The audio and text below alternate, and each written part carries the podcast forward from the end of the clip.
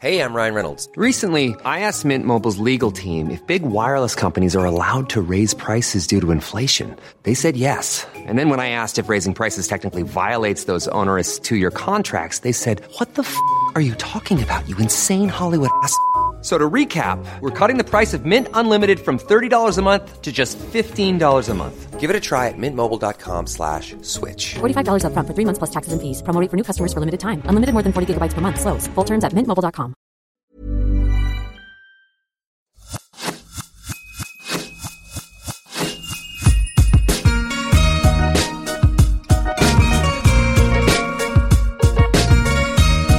Bonjour, je suis Laura Pouliken, créatrice de contenu écrit et audio freelance, et je vous souhaite la bienvenue sur le podcast L'Aléa, le podcast qui valorise la prise de risque et la sortie de zone de confort. Chaque semaine, retrouvez un ou une invitée qui a un jour osé. Qu'il soit artiste, entrepreneur, blogueur, sportif, l'objectif de ce podcast est de mettre en lumière leur cheminement professionnel ou personnel, leur trajectoire et leurs secrets. Si le challenge, le développement personnel ou les histoires inspirantes vous plaisent, vous aimerez ce podcast. Pour me soutenir, vous pouvez parler du podcast à un proche ayant besoin d'un coup de boost, mettre 5 étoiles et un commentaire sur Apple Podcast ou iTunes. Enfin, vous pouvez partager votre épisode préféré en story Instagram en mentionnant le compte lalea.media et par la même occasion, découvrir la communauté d'audacieux autour du podcast. Aujourd'hui, je reçois sur le podcast Perrine Bonafos, créatrice des Confettis, un média haut en couleur valorisant les différents modes de vie féminins.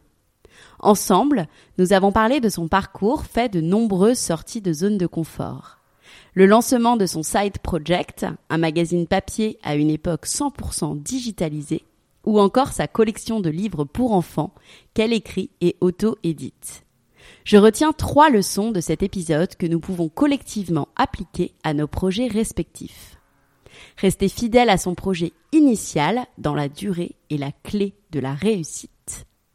L'aspect financier ne doit pas être le moteur numéro un du lancement de son side project et il est nécessaire de faire confiance à son intuition. Hello Perrine. Bonjour. Je suis super contente d'être avec toi aujourd'hui sur le podcast pour parler de tes sorties de zone de confort professionnelle. Perrine, tu es la fondatrice de la revue Les Confettis qui met en avant les femmes qui osent et plus récemment de la collection de livres pour enfants qui raconte les femmes inspirantes. Ma question, elle est très simple. Quel est ton dernier coup de cœur pour une femme ou celle que tu admires le plus aujourd'hui? Ah, oula, on commence pas par la question la plus facile. euh, je trouve que c'est super dur de répondre euh, par une personne en particulier. Euh, je pense que de manière générale, les femmes que j'admire sont souvent des artistes parce que bah, c'est un univers qui m'intéresse et puis je trouve que voilà, du coup, ça marque des différences. après, je pense aussi surtout à, à des femmes libres et et je pourrais te dire concrètement peut-être Garance Doré parce que euh, parce qu'elle a inventé euh, son métier. Euh, elle se renouvelle sans cesse parce que finalement, je trouve c'est elle qui a ouvert la voie à, à, toute cette vague de, de blogging, de médias d'aujourd'hui et qu'elle a complètement voilà réinventé cet univers après l'influence et aujourd'hui elle elle fait presque marche arrière dans une autre approche de la communauté avec quelque chose de plus intimiste, euh, refermé. Je trouve que c'est voilà, c'est un, beau modèle. Euh, et je trouve qu'elle elle ose aussi parler de ses euh, vulnérabilités ou de ses difficultés. Je trouve que voilà, ça m'inspire en tout cas. Garance, moi aussi, je l'adore. Elle parle aussi beaucoup de sa vie intime. C'est très agréable de la, suivre. Toi, je te connais parce que donc tu as créé la revue Les Confettis, mais est-ce que tu peux te présenter avec d'autres éléments? euh, bah, Je dirais d'abord que je suis maman de deux enfants, euh, qu'en effet j'ai euh, monté une revue et plus récemment des livres, mais que mon activité en fait c'est la direction artistique et aujourd'hui aussi éditoriale parce que je réalise en fait des objets imprimés, alors principalement des magazines, voilà, et qu'en fait j'ai aussi une activité d'agence sur laquelle je communique moins, mais finalement c'est celle qui me prend aussi beaucoup de temps. On va en parler justement, mais d'abord on va faire un retour en arrière pour connaître la petite Perrine. Quelle petite fille étais-tu et quels étaient tes rêves? Euh, bah, j'ai toujours quand même été attirée par l'univers de la création et en tout cas, euh, je pense au, dessin parce que euh, depuis toute petite, je dessine et, d'ailleurs, voilà, c'était une activité en parallèle de l'école, voilà, dès l'enfance. Mes rêves, c'était bah, de pouvoir vivre de ma passion. Je me suis toujours dit que c'était chouette de pouvoir avoir un métier passion. Ça, ça m'a pas quitté. Euh, et c'est pour ça que je me suis orientée vers le, graphisme par la suite, parce que ça me permettait de continuer cette euh, passion pour le dessin, mais en euh, le rapprochant et en tirant un trait vers un métier, parce qu'il y avait cette notion un peu de, de concret, avec enfin, voilà, un pied dans la vie réelle et dans le monde du travail. C'était pas seulement un doux rêve de devenir artiste, ça je l'ai jamais imaginé, mais du coup le graphisme faisait le pont entre rêve et réalité un peu. Finalement, je trouve ça vachement intéressant parce que c'était une passion que tu avais enfant et aujourd'hui tu es dans une carrière artistique finalement. Donc je trouve ça génial que tu n'aies pas perdu cette passion et que tu n'aies pas perdu tes rêves. Beaucoup, en effet, même que j'ai reçu sur le podcast, ils, euh, oublient leurs rêves d'enfant pour faire quelque chose qui n'a rien à voir et ils y reviennent en fait euh, après, par exemple, un coaching pour se connaître mieux. Toi, euh, comment justement tu as découvert le graphisme et le dessin? Est-ce que par exemple c'est tes parents qui t'ont initié à ça? Alors, je pense pas. Enfin, je pense que c'était quelque chose que j'avais par goût, comme beaucoup d'enfants ont, et qu'en fait, ils m'ont plutôt accompagné dans ce goût-là en me, en peut-être m'aidant à le cultiver. Euh, donc, du coup, via des cours de dessin pour, euh, pour se perfectionner, pour poursuivre, avoir. J'aimais bien aussi parce qu'on avait des cours d'histoire de l'art déjà, donc ça enrichissait un petit peu, voilà, mes connaissances petite fille.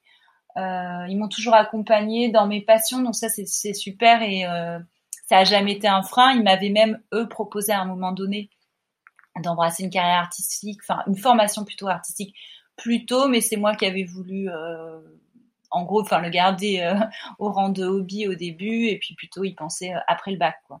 Donc euh, voilà. Après, je pense que finalement c'est plus aujourd'hui, euh, enfin le dessin, ça me paraît très loin. D'ailleurs, euh, j'ai complètement euh, arrêté. J'ai l'impression même que j'ai régressé. Je saurais même rien dessiner, j'ai l'impression. Mais mais c'est plutôt, en fait, ça a aiguisé un regard et, et c'est ça que je pense continuer à cultiver aujourd'hui avec mon métier. voilà, comme comme comment dire, comme poursuite de cette passion. Tu sais que c'est une grande chance que tes parents t'aient accompagné. Beaucoup de parents, ils préfèrent la voie généraliste. Euh, moi, mes parents, par exemple, ils ont voulu que je fasse une école de commerce parce que ça menait à toutes les voies. Ils avaient un peu peur. Euh, moi, j'étais par exemple passionnée de théâtre. Ils voulaient pas du tout que je fasse une école de théâtre. Donc, c'est super en fait qu'ils t'aient encouragé à suivre cette voie. Euh, Qu'est-ce qu'ils faisaient d'ailleurs, tes parents? Alors, je pense que c'est parce que euh, ils ont quand même une fibre artistique, même s'ils ne le sont pas de métier. Mais mon père, il est médecin et il est complètement passionné par ça. Il est aussi, en fait, il a presque un double métier, mais c'est pas professionnel, mais il est pianiste euh, de jazz et il y consacre euh, énormément de temps. Et c'est vrai que plus petit, il a eu un moment à faire le choix euh, par rapport à ses activités. Il avait dû arrêter le piano parce qu'il pouvait pas tout faire et il avait choisi le, il y avait le rugby qu'il avait gardé d'autres choses, mais je pense que du coup c'est parce que voilà, ils sont passionnés et du coup ils ont voilà, ils avaient ça en tête et ils l'ont, ils l'ont accompagné. Et après aussi parce que je voulais pas non plus, euh, enfin, je me suis jamais dit je vais devenir artiste. On avait quand même en tête d'en faire un métier. Et en fait, eux comme moi, on s'est, euh, comment dire, renseigné sur les débouchés euh, qui pouvaient exister parce qu'on n'avait pas autour de nous en fait de, de, référents par rapport à des métiers de création. Parce qu'il faut dire aussi que je viens de Montpellier, je suis pas dans un environnement artistique où je trouve que c'est quand même déjà plus peut-être facile. Alors c'est peut-être assez faux ce que je dis, mais à, Paris, en tout cas aujourd'hui, pour moi, c'est plus facile de côtoyer euh, de la création que ce ne l'était euh, à Montpellier à ce moment-là. Euh, donc du coup, ce qu'on a fait, c'est qu'on a questionné un petit peu autour de nous et que finalement, il y avait bah, du coup cette école Penningen qui revenait quand même souvent en, en référence et en caution parce que bah, à l'époque, il y avait quand même les, les grandes agences de pub recrutaient souvent euh, des diplômés de cette école. Donc il y avait ça, il y avait du coup cette aura qui faisait quand même euh, rêver. Il y avait euh, cette comment dire caution un peu qui rassurait aussi du coup mes parents. Et ce qu'on a fait, c'est qu'on est allé ensemble visiter l'école à l'occasion des portes ouvertes. Et c'est là où ça, a été un coup de cœur, en fait, aussi bien pour moi que pour eux, de voir comme ça les travaux des élèves exposés. On s'est dit, ah, génial, c'est dans un an, t'arrives à faire ça, c'est trop bien. Et puis, comme il n'y avait pas de barrière à l'entrée, de niveau, du moins, on, on considérait qu'en gros, on venait avec juste ses envies et qu'on allait tout apprendre pendant le cursus, euh, ben voilà, il suffisait en gros euh, de mettre de la motivation. Et par contre, j'étais bien bien préparée psychologiquement que ça allait être une école difficile parce que beaucoup abandonnent d'eux-mêmes. Ça fait un peu une sorte de décrochage naturel, mais, du coup, euh, voilà. Mais en fait, j'ai adoré ces années et je trouvais que voilà, si ça avait pu durer même plus longtemps, ça aurait été bien. voilà, c'était cinq ans. En quoi, du coup, consistait cette école? À quoi, en fait, ceux qui nous écouteraient et qui voudraient euh, faire cette école ou conseiller cette école pour leurs enfants, euh, à quoi on s'attend quand on y rentre? Ouais. Alors en fait, c'est une école euh, qui, en fait, il y a deux, deux branches. Il y a l'architecture d'intérieur et le graphisme, communication visuelle, on va dire. finalement, c'est une école avec un enseignement assez généraliste. Alors aujourd'hui, il est beaucoup plus, je pense, digital qu'il n'était voilà, à, mon époque entre guillemets. Euh, mais en fait, c'est plutôt, euh, en fait, je trouve que c'est plutôt nous apprendre à avoir un regard, à former un, un regard critique, euh, parce que, en fait, ce que j'adore particulièrement avec cette école, c'est que à la sortie, en fait, avec un bagage commun, on a quand même au fil, au fil des années cultivé un peu chacun nos propres goûts et et nos intérêts parce que sur un même sujet, chacun va répondre un peu différemment, c'est-à-dire euh, admettons, on pose une question sur la beauté, et ben moi, euh, je vais choisir par euh, par rapport à mes goûts d'en faire une réponse par un magazine, mais quelqu'un d'autre pourra faire un clip vidéo, d'autres une animation, un dessin animé. En fait, on n'était pas contraint dans nos dans nos écritures en fait. Et, euh, et, du coup, c'est ce qui fait qu'aujourd'hui, parmi les gens de ma promo, par exemple, on a tous des métiers totalement différents. On a eu le même enseignement, mais euh, certains sont photographes, d'autres artistes, donc d'autres, euh, enfin, dans la pub, je veux dire, on a, on a des voies et des débouchés assez ouverts. Donc c'est ça qui me, voilà, qui me plaît aussi, quoi. Ah, c'est super ça. Et l'école, tu dirais qu'elle est à la hauteur de sa réputation? Oui, alors après, elle a évolué. Euh, aujourd'hui, euh, la direction a aussi changé. Il y a des orientations qui, voilà, qui sont plus forcément les mêmes. Donc, euh, je pense qu'aujourd'hui, elle a quand même pris un, axe un peu plus branding et un peu plus peut-être pub.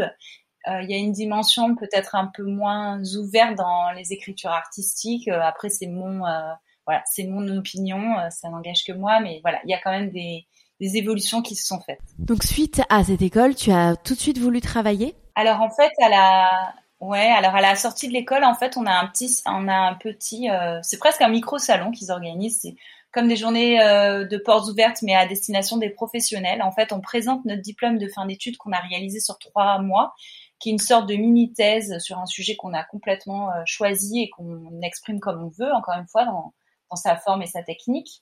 Et là, en fait, c'est aussi l'occasion de se créer un petit réseau de professionnels. Alors nous-mêmes, on peut choisir en tant qu'étudiant d'inviter des gens euh, qu'on a envie de rencontrer, ou il y a aussi des gens qui ont l'habitude de venir chaque année en prospection, ou euh, voilà, enfin selon leur métier. Et donc c'est là aussi où on se fait des premiers contacts d'embauche et souvent, euh, voilà, il y a déjà des, des, pistes qui se font. Moi, je me souviens, j'avais quelques entre des touches, euh, voilà, suite à cette, cette ces journées-là. J'avais pris le temps de la réflexion quand même de l'été après pour euh, un peu euh, ne pas se précipiter sur la première euh, opportunité parce que c'est vrai que c'est rassurant de se dire c'est bon en septembre j'ai un boulot, mais en même temps c'était peut-être pas forcément le boulot voilà qui nous faisait le plus rêver. Moi je me souviens avoir refusé quelques trucs et que mes parents ils étaient un peu ah bon mais t'es sûr tu peux te prendre enfin le luxe de refuser et puis il y avait voilà d'autres choses qui sont venues ensuite et voilà donc heureusement voilà, heureusement, ça m'a donné raison, mais bon, on sait jamais, quoi. Il y en a quand même très souvent, euh, la plupart font une ou deux années en agence de publicité avant, après, s'orienter vers quelque chose qui les correspond le plus. Et moi, en fait, euh, j'ai été euh, sollicitée par un photographe qui avait une agence de presse et aussi un magazine, qui en fait est un magazine de rugby, mais avec un, un, regard photographique un peu à la photo de mode, ça s'appelait Attitude de rugby.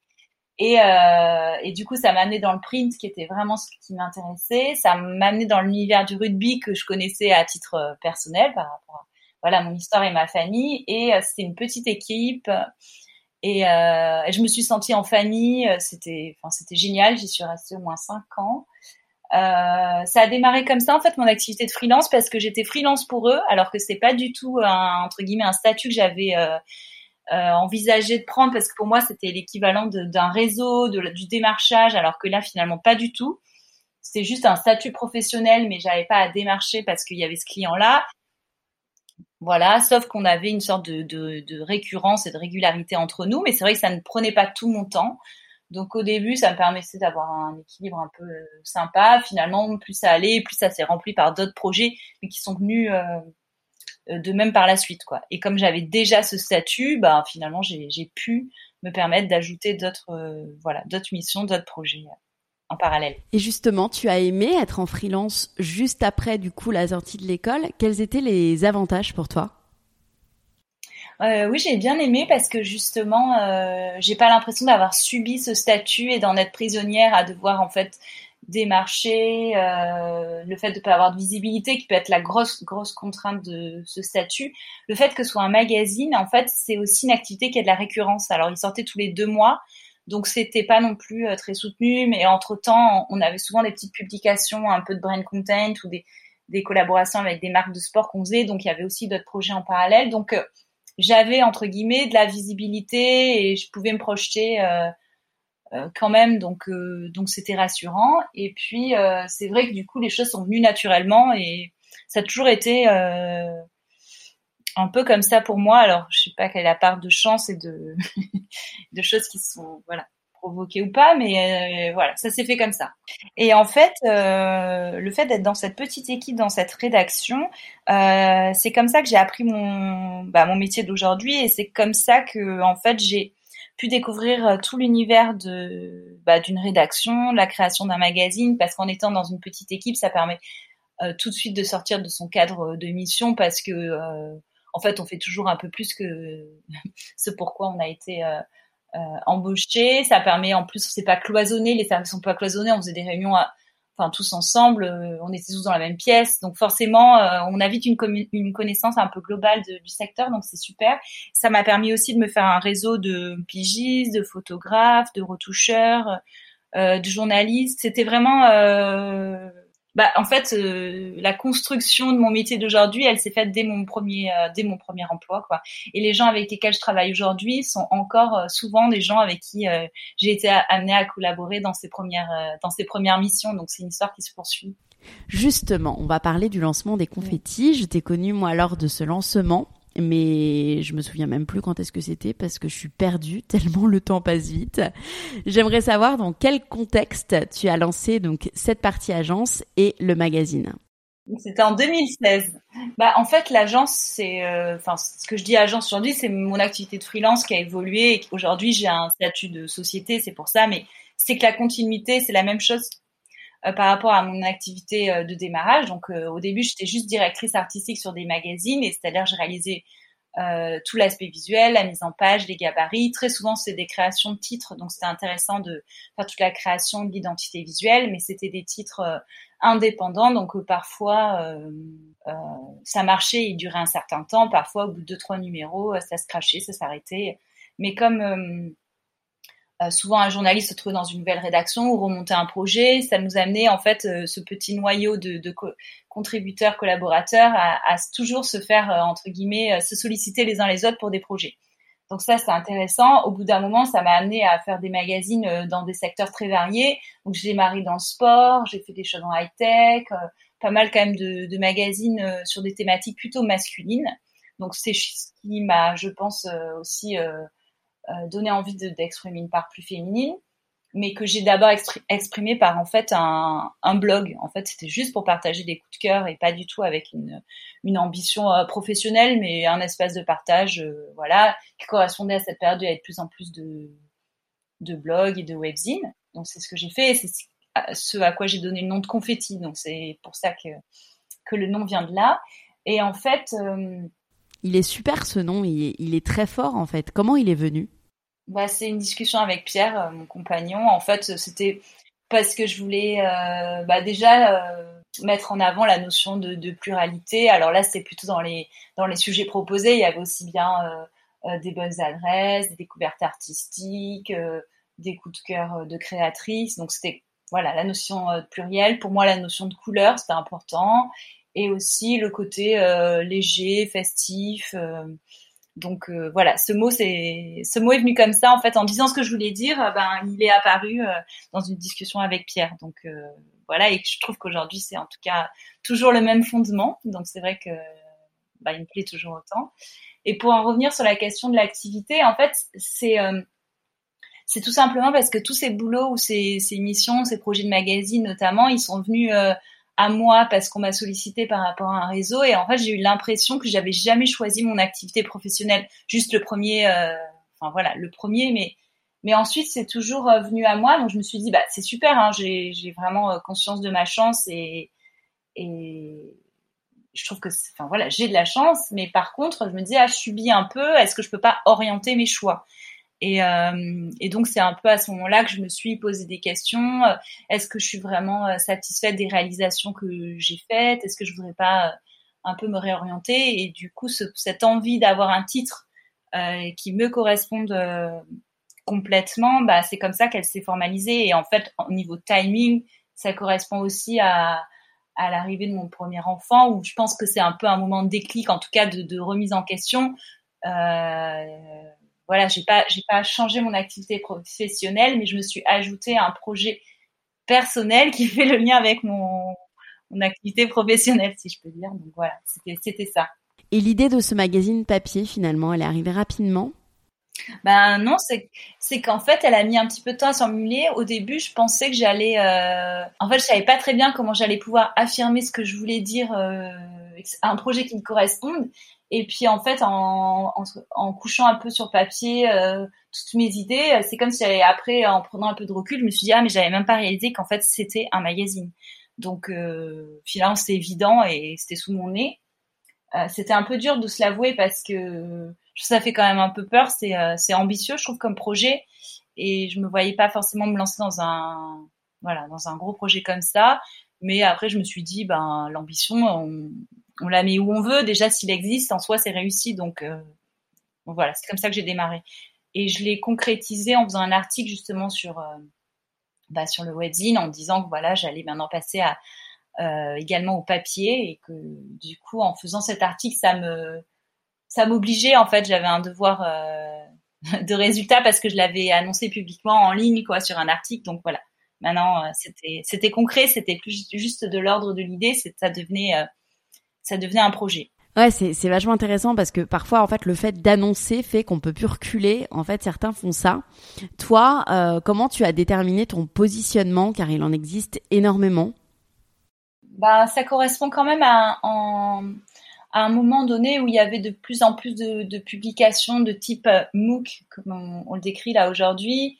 Donc c'est vrai qu'il y en avait sur d'autres thématiques euh, et euh, et du coup, moi, je me suis mis sur le féminin. Alors, c'est un peu une violence pour moi au début. Je n'osais pas trop parce que je trouvais que féminin, ça, ça avait cette connotation superficielle, léger, alors que je le voyais pas comme ça. Mais euh, enfin, ça s'est fait assez naturellement. Comme je voulais pas que ce soit conso ou, shopping, que c'était plutôt de, l'ordre du sujet un peu intemporel, euh, ça a pris la forme d'un objet euh, bah, plutôt qualitatif, plus proche du livre que du magazine.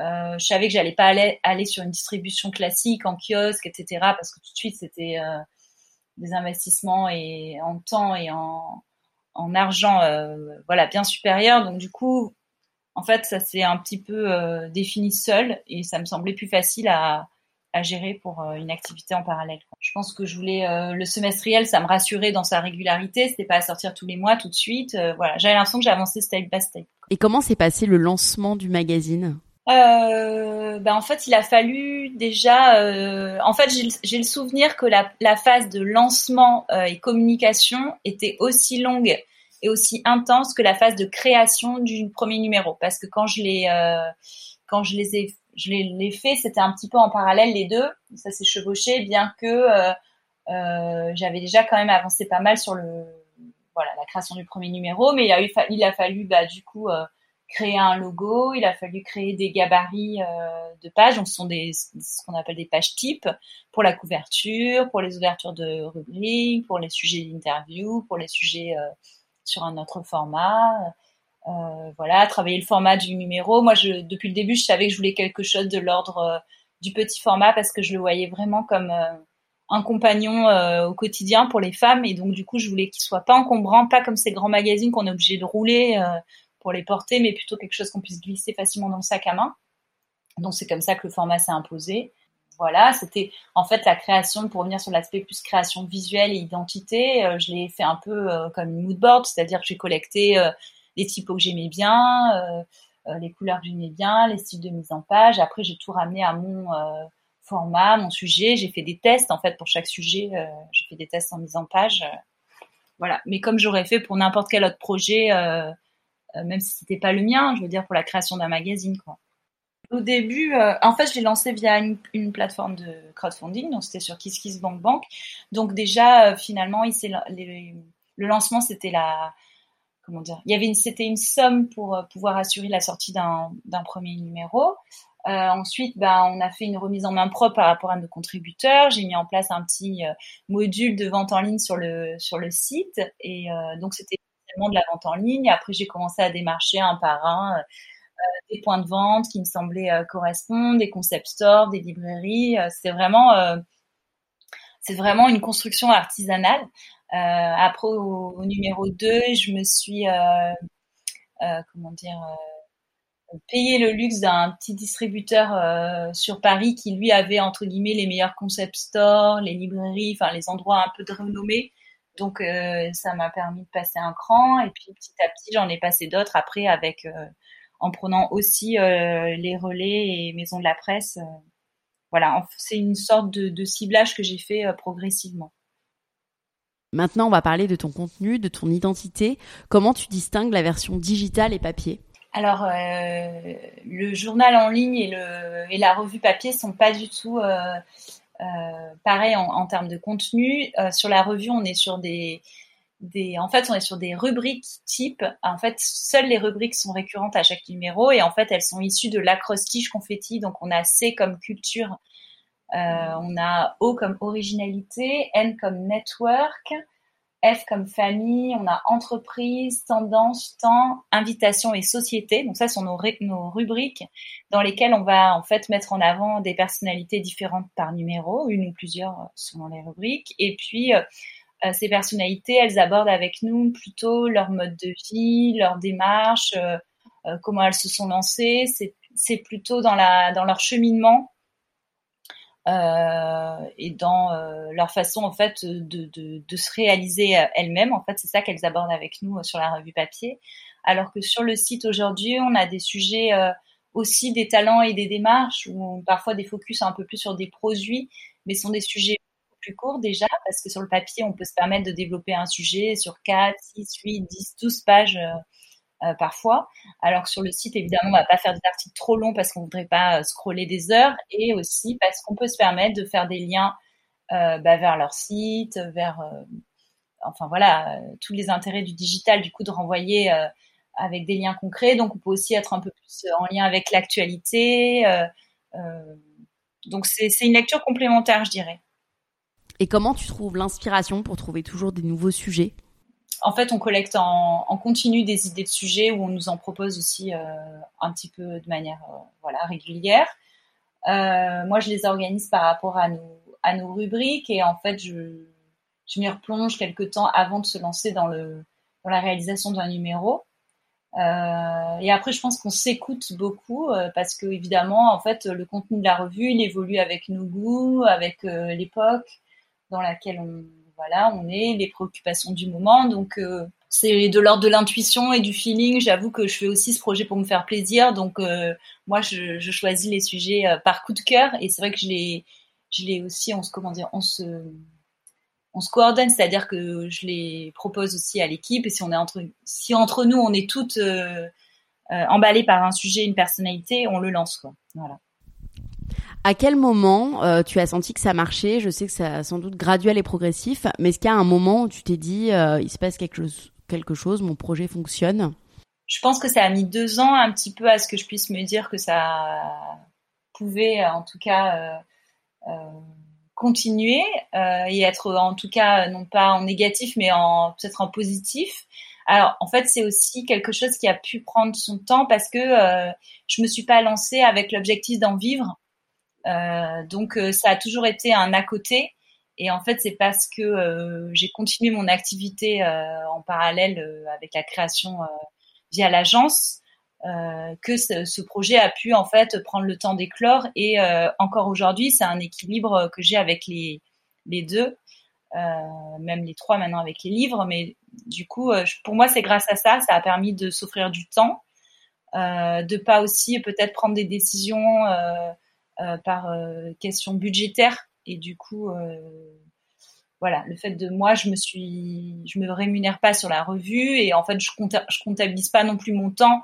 Donc voilà, dans, son résultat d'activité, voilà, ça à prendre en compte. Euh, je pense que le moment pour moi de déclic, de me dire ah, euh, là, ça y est, quand même, enfin, il y a comment dire, une sorte de, caution qui se fait, c'est quand euh, j'ai eu des annonceurs qui s'engageaient euh, à l'année. je pense à Chanel qui nous suit depuis le début et qui, voilà, qui c'est un accompagnement dans le temps et c'est des choses qui voilà, qui donnent confiance un peu dans le projet. Justement, est-ce que tu peux me parler aujourd'hui de toutes tes sources de revenus? Sur la, sur la revue, ça reste assez simple. On, on a euh, deux à trois pages d'annonces euh, dans le numéro, donc c'est pas beaucoup parce qu'on a un magazine de 200 pages. Euh, donc il y a euh, en effet ces annonceurs qui nous permettent bah, de, de, gérer l'impression et les contributeurs. Et après, euh, c'est la vente, euh, la vente au numéro. Donc c'est ça les, c'est ça le business model de la revue. Lancer un magazine papier, ça peut être finalement compliqué aujourd'hui. Est-ce que tu n'as pas eu envie en fait de lancer des, des produits digitaux en complément? Euh, En fait, on me l'a souvent posé, mais pour moi, elle s'est pas posée. C'est-à-dire que euh, en fait, je suis tellement attirée par l'objet et en fait, c'est ça ma satisfaction, c'est d'avoir un vrai objet physique qui existe, euh, qu'on prend en main, qu'on sent qu'on conserve, qu'on collectionne, euh, que je me verrais pas euh, remplacer ça par quelque chose d'éphémère ou de totalement digital. Alors ça pourrait être quelque chose de complémentaire, pourquoi pas. Mais aujourd'hui, j'ai pas du tout envie de me diversifier euh, par obligation ou par besoin d'être présent sur tous les supports.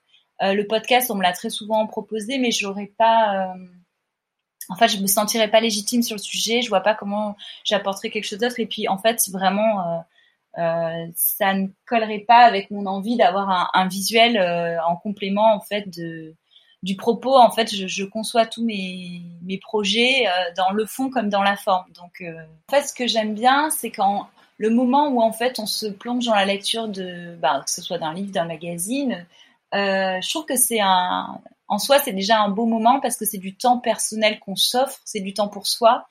Et du coup, je trouve que déjà, ça veut dire qu'on crée une bulle de bien-être. Donc ça, je trouve que c'est un moment à cultiver, j'aime bien.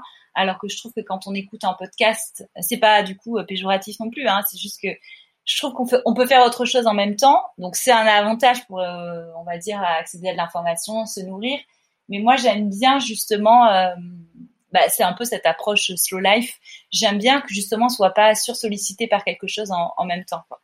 Euh, donc euh, voilà, souvent on a deux. Enfin, je veux dire, au quotidien, parfois on a notre ordi, à côté on a notre téléphone, on écoute un truc en même temps. Enfin, je trouve que on a un petit peu euh, cumulé un peu tout en même temps, et je trouve que le livre ou la lecture permet ce recul-là. Donc ça, c'est quelque chose qui me plaît. J'ai envie de cultiver quoi, et encore plus aujourd'hui. Je. Quelles sont euh, les grandes étapes du lancement de chaque euh, magazine bah, Déjà, il y a toute l'élaboration d'un chemin de fer. Donc, en fait, c'est sa structure, c'est un peu le squelette du euh, d'un numéro. Donc, euh, bah, c'est un petit fichier. Chez moi, c'est un petit fichier Excel qui correspond à toutes les petites pages du magazine et dans lesquelles on indique le contenu qu'on va faire. Donc, en fait, en général, il se, il se construit au fur et à mesure. On n'a pas défini l'ensemble des sujets avant de démarrer. Il y en a certains qu'on lance en premier, puis ainsi de suite. Donc, euh, donc voilà, donc il y a ça.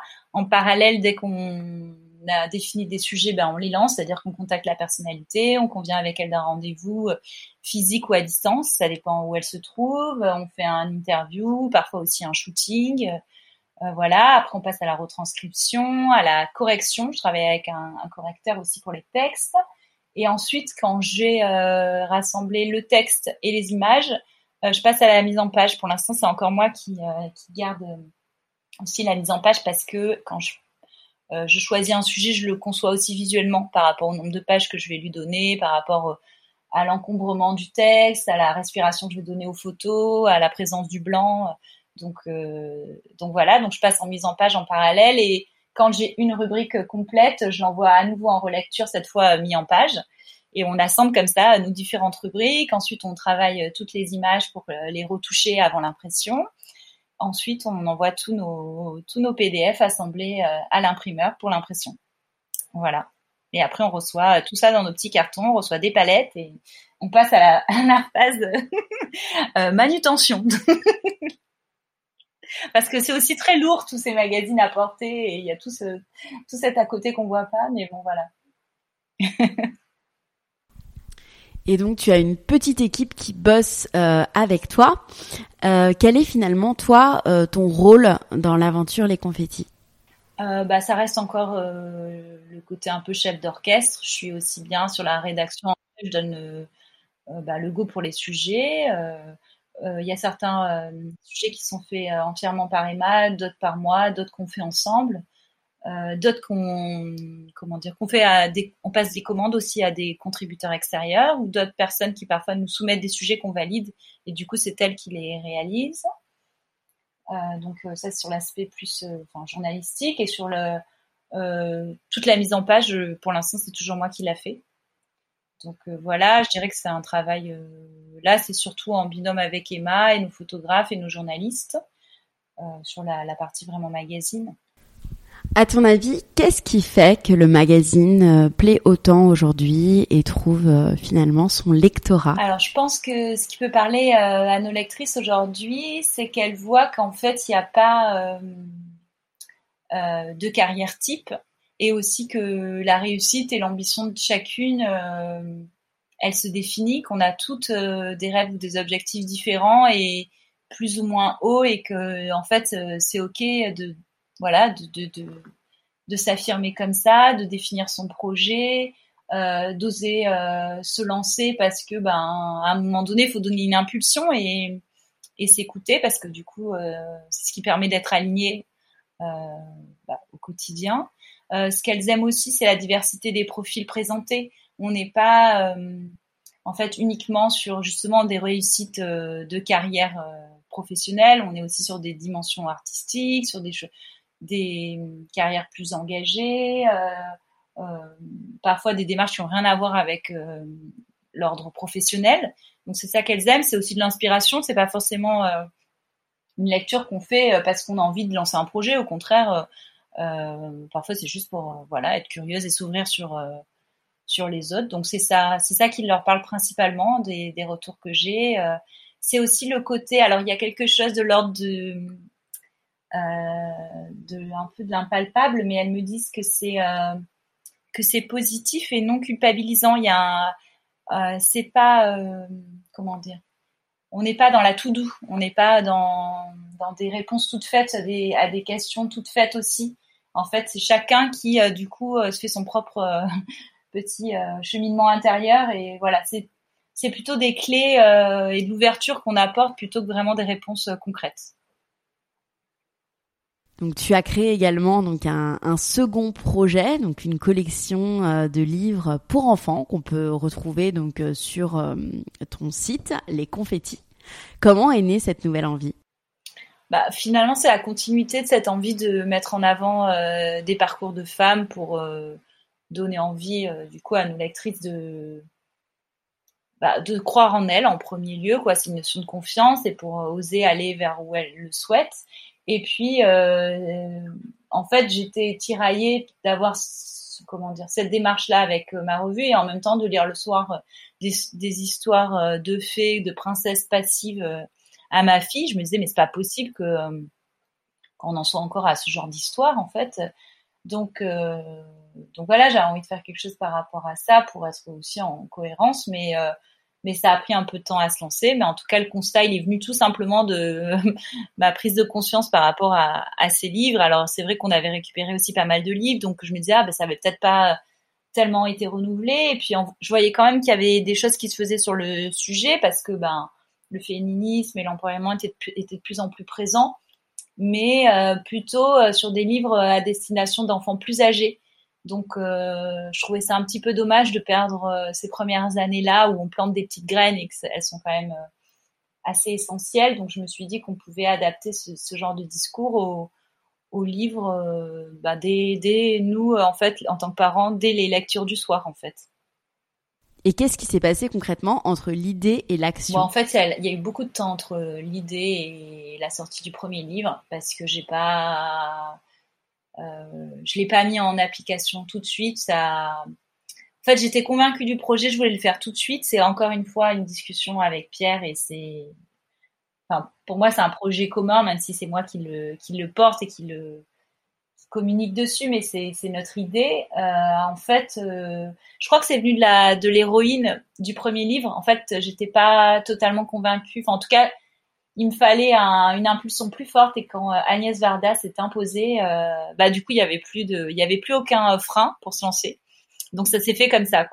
Je m'étais renseignée quand même avec, j'ai contacté des maisons d'édition jeunesse et en en fait, je trouvais que ça avait l'air quand même très compliqué, qu'il y avait vraiment euh, des circuits et des rythmes de production très très longs parce que moi, je me suis un peu réveillée limite euh, dans l'été, je voulais qu'il soit en place euh, à Noël et donc, enfin, pour sortir un livre et qu'il soit disponible en librairie à telle date, il faut s'y prendre plus d'un an avant. Donc, je me suis dit, oula, c'est mort. Donc, en fait, bon bah, je vais en fait tout simplement refaire les mêmes étapes que j'ai par lesquels je suis passée pour la création du magazine. Simplement, c'était des interlocuteurs euh, non plus presse mais euh, édition. C'est comme si j'avais dû dupliquer un peu tous les interlocuteurs et les métiers pour euh, pour les livres. Mais c'était les mêmes étapes, c'était le même fonctionnement. bah, j'ai fait ma maquette type. La difficulté, ça a été, enfin difficulté il a fallu que je trouve la l'illustratrice pour euh, ce premier livre parce qu'en fait j'avais envie que chaque livre soit illustré par une illustratrice différente qui, selon moi, correspond à l'univers de la personnalité mise en avant. Et euh, j'avais un coup de cœur pour euh, Jennifer que Bourron, du coup, qui est l'illustratrice du premier livre et qui, pour moi, a un univers coloré qui correspondait vraiment à, l'univers jovial et poétique d'Agnès Varda. Donc ça s'est fait comme ça, on s'est contacté, on s'est rencontrés et on a avancé. En parallèle, j'ai affiné le texte que j'avais pas forcément finalisé quand j'ai contacté Jennifer. Et on l'a fait en parallèle. Voilà. Après, euh, comme euh, du coup, moi, je suis une formation, du coup, enfin, graphiste, j'ai, enfin, j'avais aussi une idée en tête un peu de ce que je voulais. Donc, euh, parfois, je pouvais un peu recomposer les images avec elle. voilà. Et on a allié le fond et la forme en même temps. Ça ça s'est fait comme ça. C'est toi qui écris les textes. Euh, comment tu t'es formé Est-ce que tu as, voilà, as, utilisé des techniques particulières? Je me suis documentée plutôt sur la personnalité, à en faire comme un petit euh, résumé, résumé, résumé. Euh, je savais combien de pages je voulais, donc après j'ai cherché à découper mes idées par rapport à mes, mes pages. Et en fait, je me suis entraînée à le lire à voix haute et à le lire à mes enfants pour faire les corrections entre nous. Mais en fait, j'ai pas tellement euh, lu plus de livres que ce que je lisais le soir euh, avec eux. Euh, voilà, j'ai fait ça de façon assez intuitive, naturelle. Je voulais pas une. Enfin, finalement, c'est des c'est des mots simples. Il n'y a pas spécialement, je pense, de de forme ou de j'ai pas un style j'ai pas un style d'écriture mais je pensais que ça pouvait convenir et que voilà en tout cas je me suis autorisée à le faire voilà. Parce que j'avais envie de le porter euh, pleinement ce projet. J'aurais pu en fait euh, décider de prendre une plume pour euh, pour toutes ces histoires, mais du coup c'est s'enlever un petit peu du, de la réalisation du projet. Tu as trouvé un lectorat tout de suite? Oui, c'est ça. Et c'est vrai que ça a été peut-être plus facile comme lancement parce que j'avais déjà un lectorat et une communauté existante. Alors, tout le monde n'est pas concerné par le sujet euh, d'éducation et des enfants, parce que parmi mes lectrices, euh, il y a des femmes qui n'ont pas d'enfants, ou qui sont plus jeunes, ou qui n'en veulent pas. Donc, c'est une niche dans, le lectorat, mais en vrai, euh, ça a aussi permis voilà, de parler du projet, de le porter. Elles aussi sont devenues ambassadrices et en parlé. On a eu beaucoup, on a eu beaucoup de relais médias sur ce projet auquel je m'attendais pas, donc ça a aussi fait boule de neige.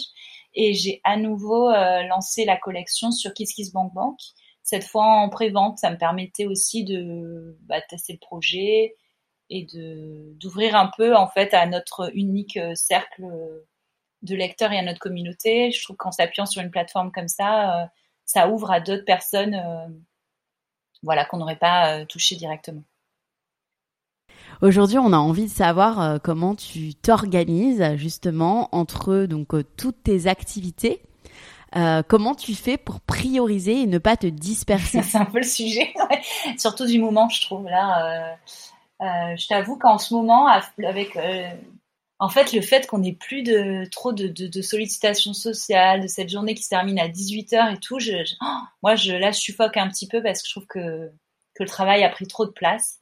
Mais euh, chaque jour en fait euh, je passe d'un sujet à l'autre et, et ça chaque ça au quotidien chaque jour chaque semaine.